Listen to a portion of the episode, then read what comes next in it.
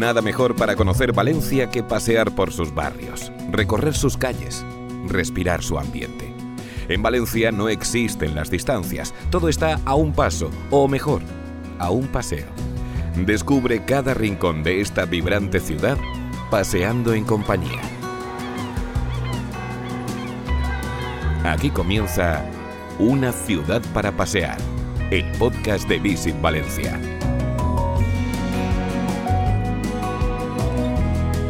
Hola, soy Luis López y hoy vamos a dar un paseo por el barrio de Benicalap, al noroeste de Valencia. Este fue un municipio con autonomía propia hasta finales del siglo XIX, cuando definitivamente se unió a la ciudad. Uno de tantos pueblos de la huerta valenciana que tiene su origen en una alquería andalusí una pequeña comunidad rural conformada por unas pocas casas. Por suerte en Benicalap se conservan algunas alquerías en buen estado. Lo veremos luego. Hola, soy MJ Ledón. Antiguamente se reconocía a Benicalap como un señorío de la huerta valenciana. Fue a partir del siglo XX cuando el estatus de Benicalap empezó a clarificarse convirtiéndose en pedanía, con su propio alcalde incluido para la administración municipal. A partir de 1979, Benicalap se convirtió finalmente en un barrio más de Valencia. Hemos quedado para pasear con Iván Ramón, diseñador profesional valenciano especializado en diseño editorial, identidad corporativa y comunicación gráfica. Iván compagina su labor de diseñador con la docencia en varias universidades y escuelas de diseño. Nadie como Iván para pasear por el barrio de Benicalap donde creció y al que le unen grandes recuerdos. Con él descubriremos la ciudad fallera, zona enigmática de Valencia unida a Benicalap. Nos adentraremos en sus antiguas calles y respiraremos el verde frondoso de uno de los parques más bonitos de Valencia, el Parque de Benicalap. Pasear por lugares fantásticos, recuerdos para toda la vida. Estamos a punto ya de comenzar el paseo de hoy, otra experiencia inmersiva por los barrios de Valencia, disfrutando como siempre de nuestro generoso clima. Hola Iván, bienvenido. Hola, ¿qué tal? Buenos días. ¿Preparado para pasear por Benicalap? Claro, claro, sí. Hemos quedado con Iván en la puerta principal de la Ceramo, ubicada en la avenida Burjasot número 142. Esta es una antigua fábrica de cerámica construida en 1885 por José Ros Furió, un apasionado de la cerámica tradicional valenciana. Es uno de los edificios más llamativos de Benicalap, un ejemplo excepcional de arquitectura industrial. Las obras de rehabilitación continúan en proyecto, pero su fachada de estilo neomudéjar es digna de admiración. Iván, la de veces que he pasado por aquí y jamás me había parado a mirar esta impresionante fachada. Cuéntame qué es la Ceramo y qué recuerdos te unen a esta fábrica.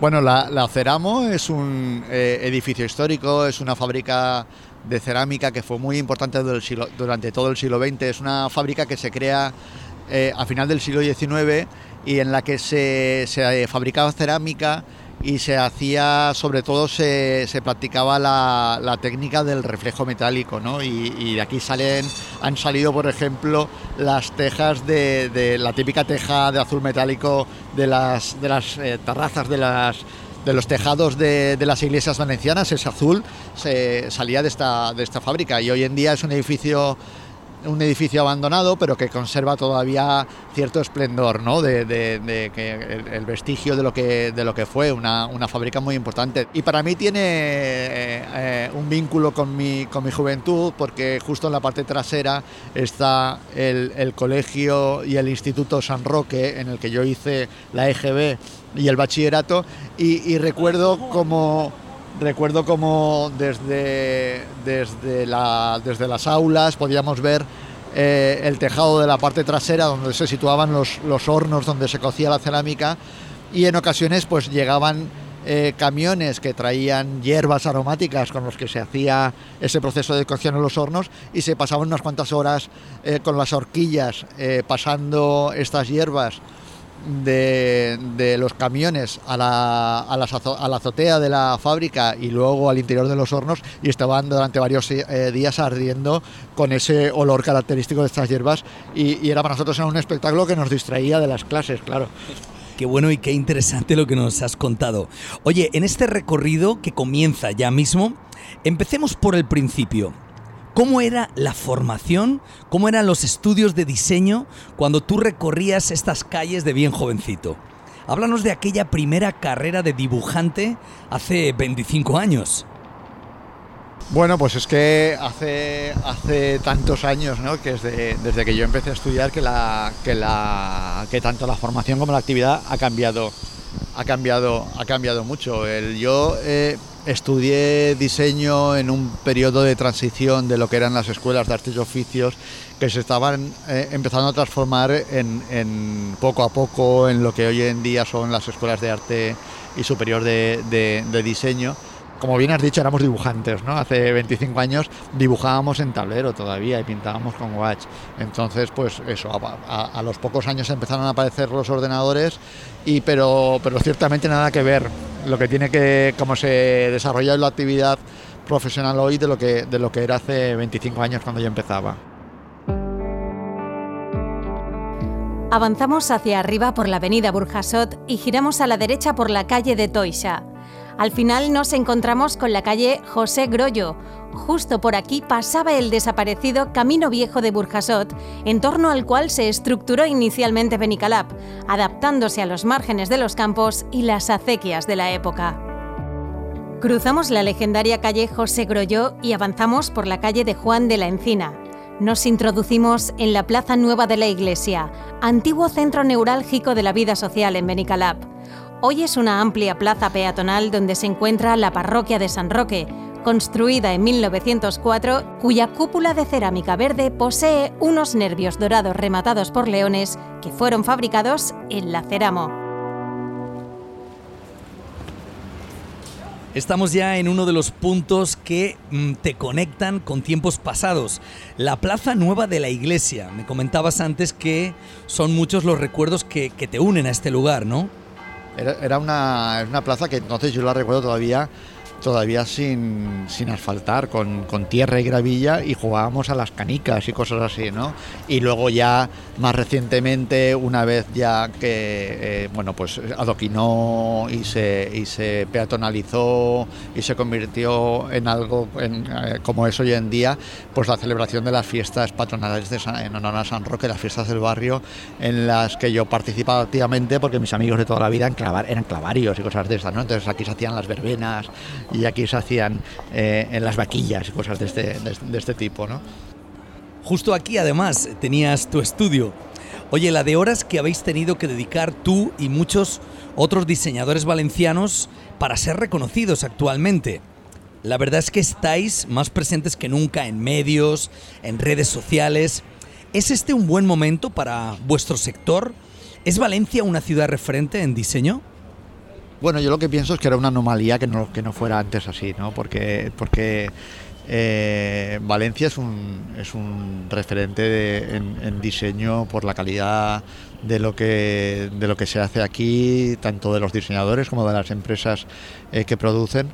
Eh, es un referente para todo el mundo, ¿no? Entonces, lo que ocurre ahora y quizás todavía debería ocurrir algo más eh, sería lo, natural en una zona donde el diseño tiene esta, importancia, que al fin y al cabo es una de, nuestras señas de identidad. Valencia es muy conocida y muy reconocida en el mundo por, esta, labor y, es, lo normal es que, pase lo que está pasando ahora, que es que se hable con frecuencia en medios de esta actividad.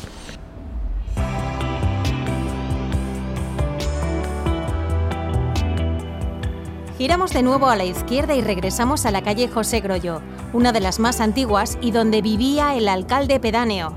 Por eso, como señal de preferencia, fue una de las primeras en ser adoquinada. En esta calle se mantienen todavía muchas casas legendarias de esta antigua pedanía. Buscamos de nuevo la avenida Burjasot. Ahora sí, la subimos en dirección al Parque Municipal de Benicalap.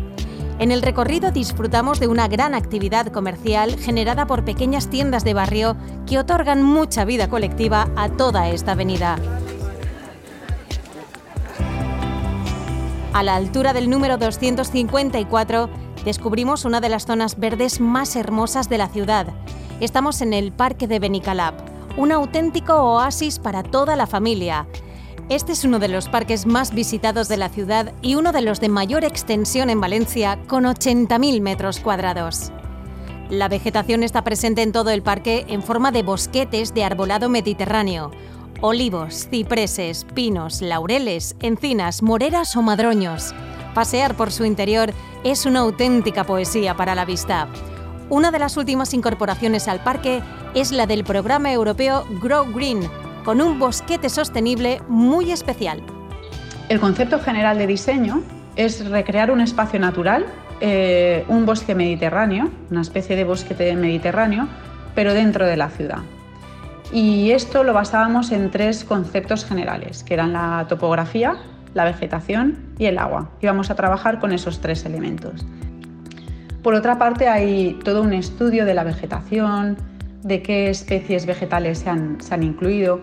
Y aquí básicamente eh, se han considerado especies autóctonas de bosque mediterráneo eh, eh, de, varios estratos, tanto árboles grandes como arbustos de un tamaño medio, como plantas muy bajitas, muy pequeñas.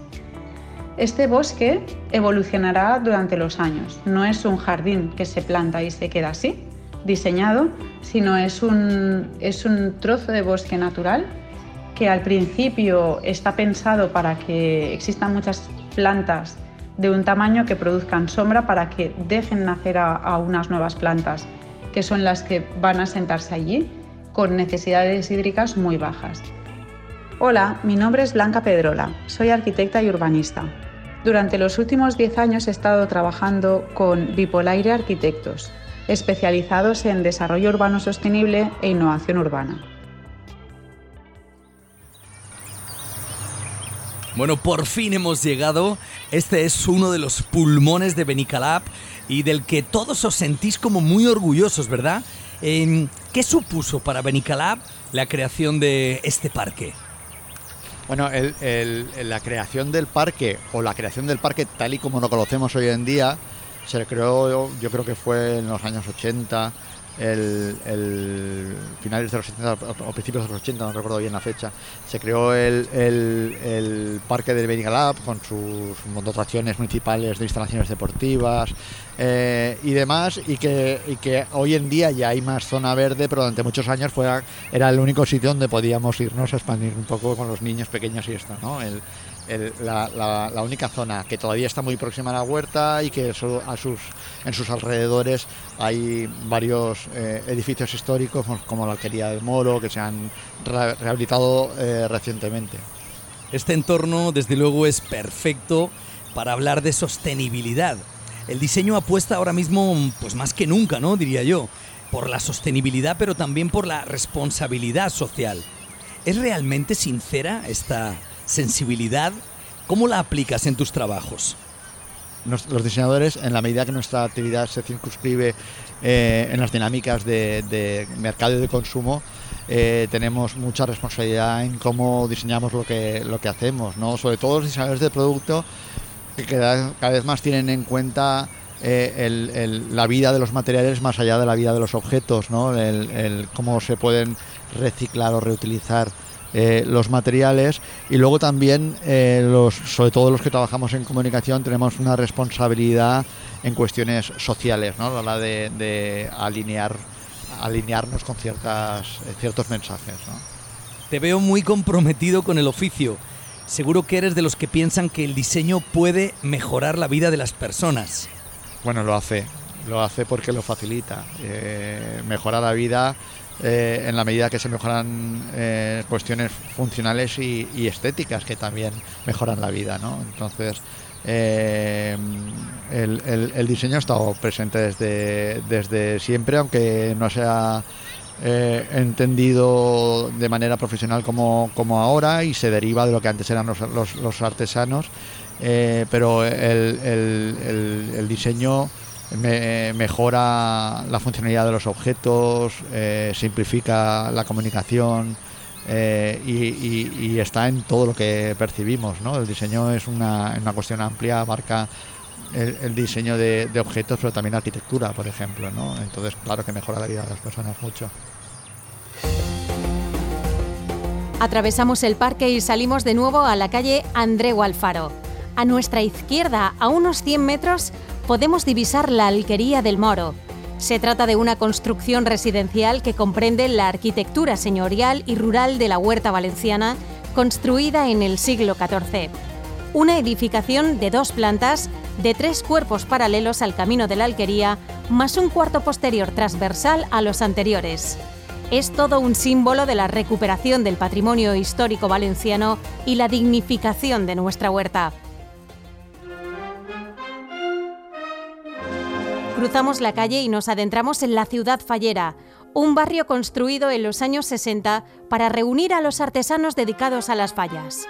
Muchos de ellos se instalaron en la zona, estos bloques de viviendas se levantaron junto al polígono también para alojar a inmigrantes que venían de otras ciudades de España, sobre todo en los años 70, cuando la población de Valencia creció un 50%.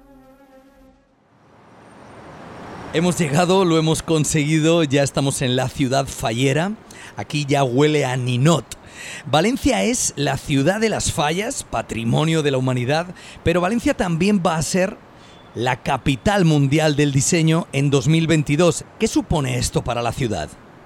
Bueno, para, Valencia eh, supone la, la, constatación de lo que ya era, ¿no? O sea, que, Valencia es un foco, es un punto importante de producción de, diseño y de, y de formación de talento eh, y, supone ah, primero el que nos lo creamos un poco los valencianos que esto es así eh, y supone también un reconocimiento por parte del resto del mundo de que, de que efectivamente lo somos.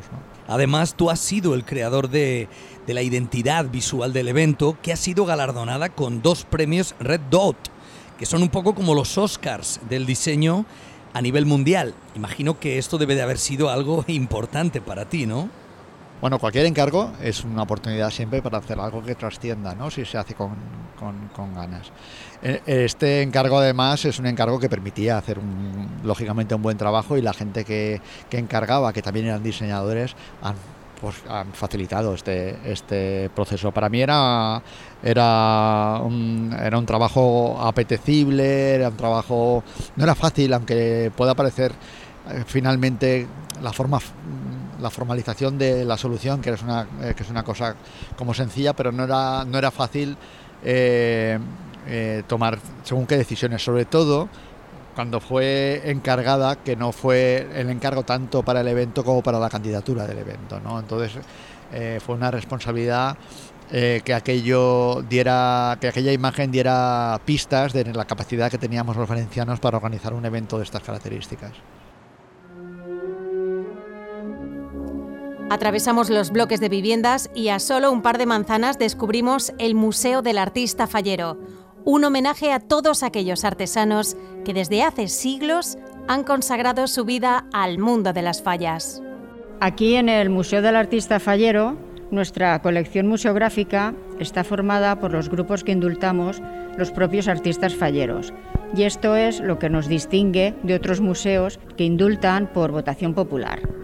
Al indultar los propios artistas falleros, aquí la gente puede apreciar pues diferentes estilos, diferentes autores, temas y más diversidad en todos los grupos que tenemos, ya que nuestro objetivo es potenciar el oficio de artista fallero aquí en, en nuestro museo.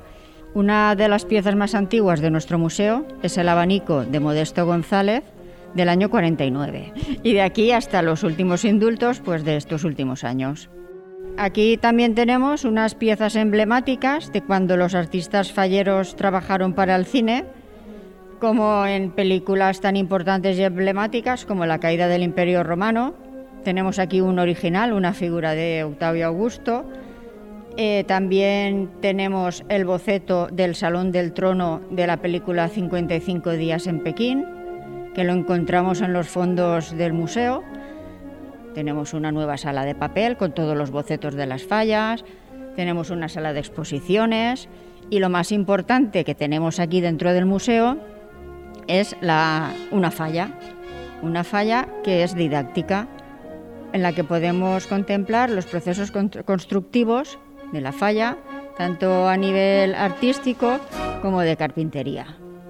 Hola, soy María José Luna, artista fallera, y soy la directora del Museo del Artista Fallero de Valencia.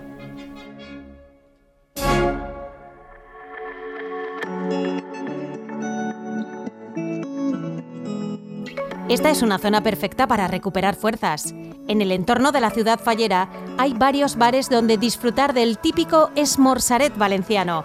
Uno de ellos, y para no fallar, el mismo bar del Museo del Gremio. En la parte lateral de este mismo edificio, los aspirantes al oficio fallero pueden cursar el ciclo formativo de artista fallero y construcción de escenografías. El ciclo formativo lleva ocho años de funcionamiento, es un grado superior y lo que se estudia son las técnicas relacionadas con la construcción de fallas y la construcción de escenografías y el manejo de la maquinaria escénica. La intención del ciclo es preservar el trabajo de artista fallero, tanto las técnicas tradicionales como los nuevos métodos que se utilizan para la elaboración de piezas, de ninots y la construcción en general de volúmenes grandes, tanto para ferias de muestra como para eh, grandes eventos o para escenografías relacionadas con los conciertos de música o para el teatro. Las fallas, desde luego, es lo más importante o lo, más, o lo que más llama la atención precisamente porque el ciclo se desarrolla en el espacio de la ciudad del artista fallero. Hola, mi nombre es Paco Pellicer, soy el mestre mayor del Gremio Artesa de Artistas Falles de Valencia y además profesor del ciclo formativo Artista Fallero y Construcción de Escenografías. Junto a él se encuentran los talleres del gremio. Además de abastecer a las fallas cada año, estos artesanos han recibido muchos importantes encargos, desde grandes escenarios para festivales hasta material para parques temáticos.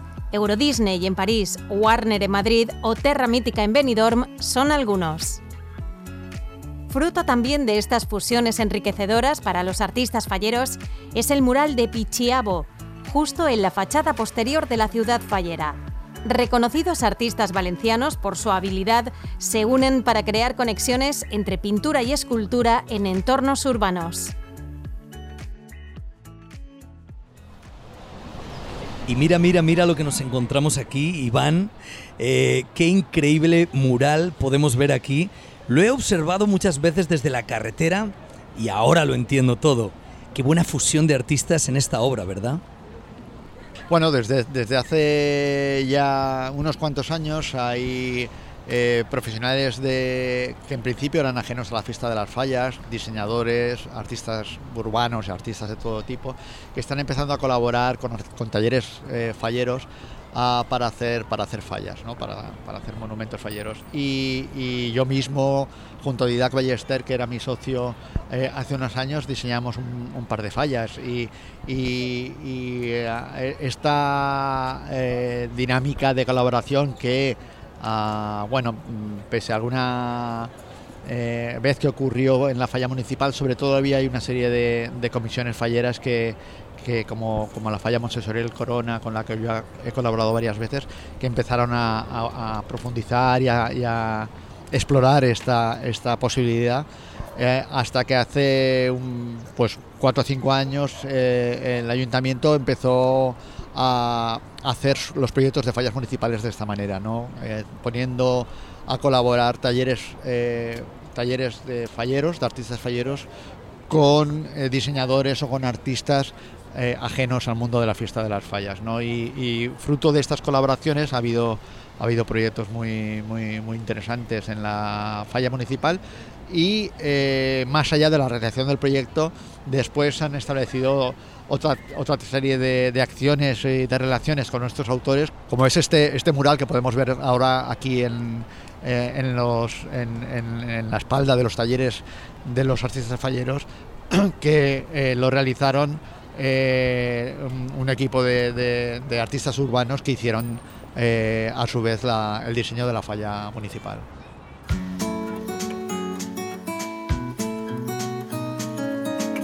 Estamos en el corazón de la ciudad fallera, con una febril actividad durante todo el año, pero especialmente en febrero y marzo. Es justo la época en la que se están rematando los ninots para su entrega a las comisiones falleras. Esos días es un momento extraordinario para visitarla. Se pueden ver a muchos artistas pintando los ninots en la propia calle para su rápido secado.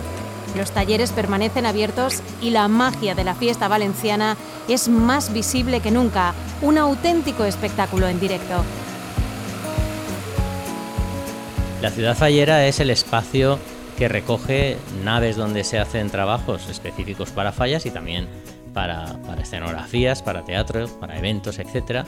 Y la, importancia que tiene para la ciudad y, sobre todo para nosotros es que estamos agrupados alrededor pues, de, una cooperativa, de la sede gremial, del Museo del Artista Fallero y de los espacios comunes que nos sirven para desarrollar nuestro trabajo y tener colaboración. Es importante pensar que estamos en un espacio que no es industrial, es artesanal y que gracias a, las últimas decisiones del ayuntamiento es un espacio que puede ser visitable.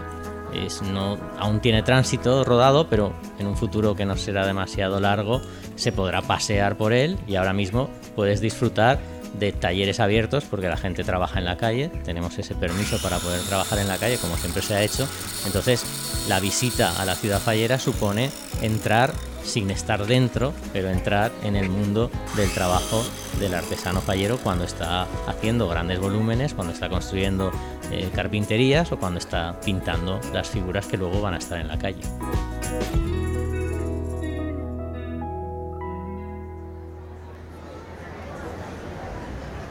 Bueno, Iván, eh, nuestro paseo llega a su fin, pero antes de marcharnos, me gustaría que me hablaras del proyecto Supermanzanas. En la primera de ellas, en el barrio de La Pechina, has participado. Esa es una gran iniciativa, ¿no es así? Bueno, pues, eh, sabéis que una, supermanzana es cuando se decide, es un proyecto urbanístico en el que se decide eh, recuperar eh, algunas calles de la ciudad para, para los viandantes, retirarlos del tráfico rodado eh, y para los cuales se, se, hace una, una, intervención. Esta intervención es una intervención que lógicamente es similar en unos y otros sitios, se dota de sombra, se, o bien se, se extienden las aceras o bien se pintan las calzadas para un poco que se entienda ese nuevo uso que ya no es tanto para el tráfico como para las personas. Eh, se incorporan jardineras, eh, bancos para sentarse, etcétera, etcétera, etcétera. Y, en ese sentido eh, son todos más o menos estéticamente similares, pero hay una, ah, una cuestión visual que los diferencia mucho de unos de otros. Y esa, precisamente esa intervención con pintura, con color, que, que, alguien diseña para ese, para ese espacio y que ayuda a entenderlo de una forma, de una forma nueva. Iván, ha sido un placer pasear por Benicalab contigo y disfrutar del ambiente de sus calles, de sus parques. Nos has descubierto además cosas muy interesantes y creo que estaría muy bien que invitaras a nuestros oyentes a darse un paseo por aquí. Yo invitaría a la gente a venir a, este barrio, que es un barrio eh, interesante. Sobre todo a mí me gusta mucho reconocer eh, estos vestigios de lo que fue hace eh, unas décadas una zona de, huerta con, estas alquerías que se pueden todavía, que se conservan todavía entre, entre edificios. ¿no?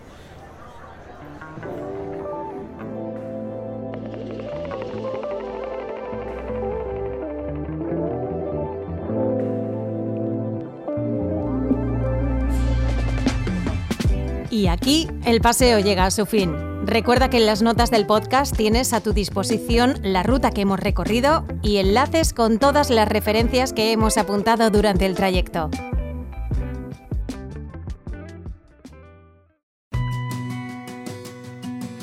El paseo es la manera de relacionarte con una ciudad. Nada como el ritmo de nuestros pasos para observar cada rincón, para contemplar la vida de sus calles, los secretos que habitan en cada rincón. Y nada como Valencia, la ciudad en la que podemos ir caminando a cualquier lugar para dar ese paseo.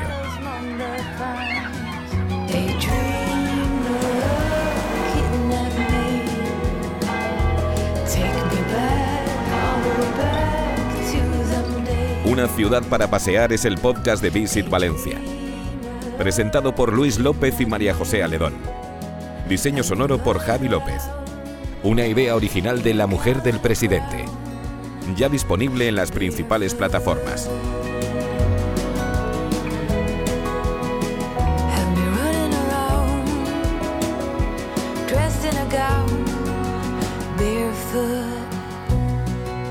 Más info en www.visitvalencia.com.